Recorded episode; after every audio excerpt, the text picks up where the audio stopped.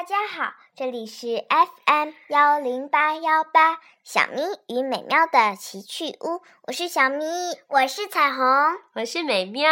彩虹和我们要继续朗读我们的《詹姆斯与大仙桃》第四集。詹姆斯举目四望，不知道究竟会发生什么事情。柔和的月光下，园子一片银白。草地上沾满了露珠，千百万颗露珠在他脚下闪烁明灭。然而，突然之间，整个地方、整个园子仿佛中了魔法一般，活了起来。詹姆斯·亨利·特洛特仿佛受到了巨 大这个名字叫詹姆斯·亨利·特洛特，这是。小詹姆斯的全名，当我们要强调他现在很很惊讶或者怎么样的时候，就把他整个的名字都读出来了。好，彩虹，你再把他的名字连贯一点读出来。詹姆斯·亨利·特洛特仿佛受到了巨大磁石的吸引，几乎是不知不觉中，抬腿朝仙桃慢慢的走了过去。他爬过环绕着仙桃的篱笆，径直站在下面，抬头望着它那鼓溜溜的巨大外皮。他伸出一只手，用指头尖儿轻轻地抚摸了一下，觉得软乎乎、热烘烘，还有点毛茸茸的，就像是小老鼠的皮肤。他朝前迈了一步，脸蛋儿轻轻蹭了蹭柔软的桃皮儿。突然，正在这时，这样蹭的当儿，他不经意的在自己身子下方靠近地面的地方，发现仙桃上有个洞。哇，有个洞，洞口很大，仿佛是狐狸大小的那类兽儿才能打得洞。詹姆斯在洞口蹲下来，把脑袋和肩膀探进洞里，接着便爬了进去。他不停地爬呀爬，这不是一个洞，他激动地自言自语起来：“是条通道呀！”通道里阴暗潮湿，周围散发着仙桃子那种甜中带苦的气味。詹姆斯头顶上流着桃汁，膝盖底下湿漉漉的，四周潮湿发黏。他张开嘴巴，用舌头接住了几滴汁水，桃汁尝起来非常鲜美。过会儿，它还在往上爬，好像通道一直通向大桃子中的心。每隔几秒钟，它就从壁上咬几口桃吃。桃肉甘甜多汁，爽心提神，十分奇妙。他又爬了几码，忽然听到“砰”的一声，头撞到了什么特别坚硬的东西上，那东西挡住了他的去路。他抬头瞧了瞧，只见前眼有一堵牢固的墙壁。乍看上去，仿佛是用木头做的。他用手摸了摸，感到确实像木头一般，只是锯齿似的，满是沟沟。老天哪！我晓得是什么东西。我来到桃子桃子中央的桃核了。接着，他又看见桃核表面上开了一扇小门儿。他推了推门儿，就打开。于是他便爬了进去，还没有来得及抬头看自己到了什么地方，就听见一个声音说：“瞧，谁来了？”另外一个声音说：“我们一直在等你呢。”詹姆斯停下来，盯着说话的人，吓得脸色直发白。他想站起来，可是膝盖抖得厉害，只好又坐在地板上。他朝身后瞧了瞧，想赶快回到自己来的通道里去。然而，身后只有一堵棕色的墙壁，却不见了门的踪影。詹姆斯那双大眼睛慢慢地端详着屋子的四周。那些生物有的坐在椅子上，还有的靠在沙发上，都聚精会神地瞧着他。他们是精灵还是昆虫？一般来说，昆虫是非常小的，不对吗？比方说，蚱蜢就是昆虫。所以，你看见跟狗一般大的蚱蜢，跟大狗一般大的蚱蜢时，该管它叫什么呢？嗯，叫什么呢？不能管它叫昆虫吧？能吗？能吗？呢？现在屋子里就有一只跟大狗般大小的绿色老蚱蜢，坐在詹姆斯对面呢。紧接着，绿色老蚱蚱蜢是一只大蜘蛛，紧挨着大蜘蛛是一只大瓢虫，它那红色的甲壳上。点缀着九颗黑色点子，一条弓着身子的蜈蚣和一条蚯蚓正舒舒服服地斜靠在附近的沙发上面。对面屋角的地板上躺着像个条蚕似的东西，躺着一条蚕吧？可是，可是它什么样呢？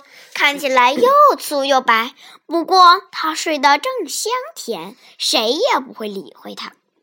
这些东西随便哪一个，起码都有詹姆斯自己那样大小。屋顶上什么地方有一种绿油油、奇怪的光线照下来，在光线的照射下，他们显得可怕极了。詹姆斯连看都不敢看。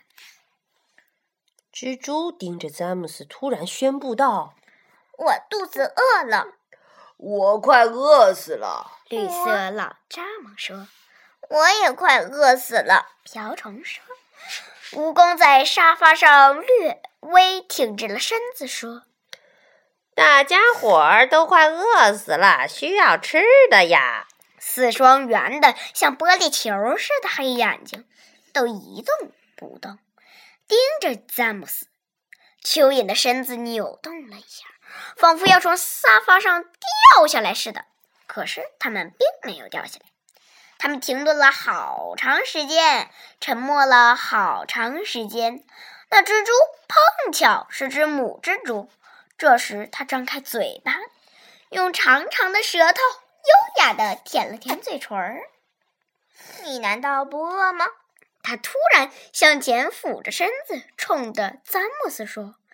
可怜的詹姆斯背靠着对面的墙壁，吓得瑟瑟发抖，不敢答话。你是怎么回事？绿色老蚱蜢问。看来你肯定生了病。他好像随时都要昏过去似的。蜈蚣说。哦，老天呐！可怜的小东西，瓢虫叫道。我敢说，他还当是咱们想把它吃了呢。周围一片哄堂大笑，哎呀，哎呀，哈哈哈哈哈！多么可怕的想法呀！你不必害怕，我们做梦都不会想到伤害你。现在你是自己人了，你这不你明白吗？不，这你不明白吗？咱们是一条船上的人，同在一条船上啦。我们等了你一整天了，绿色老蚱蜢说。我们还以为你压根儿不来了嘞。哎，你来了，我非常高兴。所以高兴一点，孩子，高兴一点吧。蜈蚣说。呃，再说，我还想叫你帮帮我，帮我把靴子脱掉，叫我自个儿，哎，得花好几个钟头才能脱掉呢。詹姆斯心里想，这会儿自然是最不能叫人讨厌的时候。于是他便穿过屋子，来到蜈蚣坐着的地方，在他身边跪了下来。啊，你真好，太谢谢你了。你有这么多靴子呀？詹姆斯喃喃地说：“我有好多条腿儿，就有好多只脚啊。呃，说的准确一点，有一百只脚呢。”呃，瞧，他又来这一套了。蚯蚓第一次喊叫起来。说到腿啊，他非撒谎不成。说什么一百条腿，他没有那么多，他好像是只有四十二条腿吧。问题是，人们不耐烦去数他们，只是听信他说的话。不管怎么说，你蜈蚣也晓得有好多条腿，根本没有什么了不起嘛。啊，可怜的家伙！蜈蚣凑到詹姆斯耳边，气气叉叉地说。他眼睛瞎，看不见我有多么奇妙。依我看，奇妙的事儿就是根本没有腿，还一样能走路。呃，你你管那也叫走路啊？蜈蚣大叫道：“你只不过是个呃会爬的东西，只能往前爬罢了。我那是滑动。”蚯蚓神情肃然地说：“你是个黏糊、黏黏糊糊的玩意儿。”蜈蚣回答道：“我才不是黏黏糊糊的玩意儿呢，我很有用，受到了人们的爱戴。你随便去问问哪个园丁都成。可说到你，是我是个害虫。”蜈蚣宣布道，一边裂开嘴笑着，一边朝四周望了望，想得到赞同。他为了这个非常骄傲。瓢虫说着，冲詹姆斯笑起来。虽然说我一辈子也明白不了，屋子里就我一个害虫。蜈蚣仍然笑个不停的嚷道：“嘿嘿嘿，除非你把那边的绿色老蚱蜢也算上，可他早就过时了，不能再当害虫了。”绿色老蚱蜢那巨大的黑眼睛转向蜈蚣，恶狠狠地瞪了他一眼，慢条斯理的带着嘲讽的口吻说。年轻人，我一生可从来没有当过害虫，我是音乐家。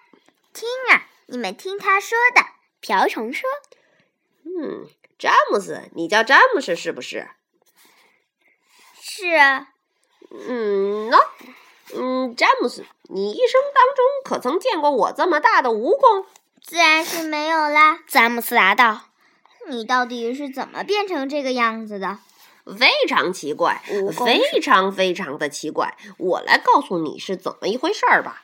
呃，当时我正在园子里老桃树底下，忽然有一个滑稽的绿色小东西爬过了我的鼻子。小东西绿油油的，特别漂亮，看起来像是那种小小的宝石或者水晶。哦，可我知道那是什么东西。我也碰上那些东西。瓢虫说：“我也碰过。”蜘蛛小姐说：“到一到处都是绿色的小东西，泥土里面哪里都有。实际上，我还吞下了一个呢。”蚯蚓自豪地宣布道：“我也吞了一个。”瓢虫说：“我吞下了三个。”蜈蚣大声说：“可这是听到谁讲话呢？你别打岔。”可这会儿。呃，可这会儿再讲已经晚了，该睡觉了。绿色老蚱蜢说：“穿着靴子，我才不睡觉呢。还有多少只没脱下来，詹姆斯？”我看到这会儿脱了二十只了。呃，那么说还有八十只嘞？是二十四，二十四只，不是八十只。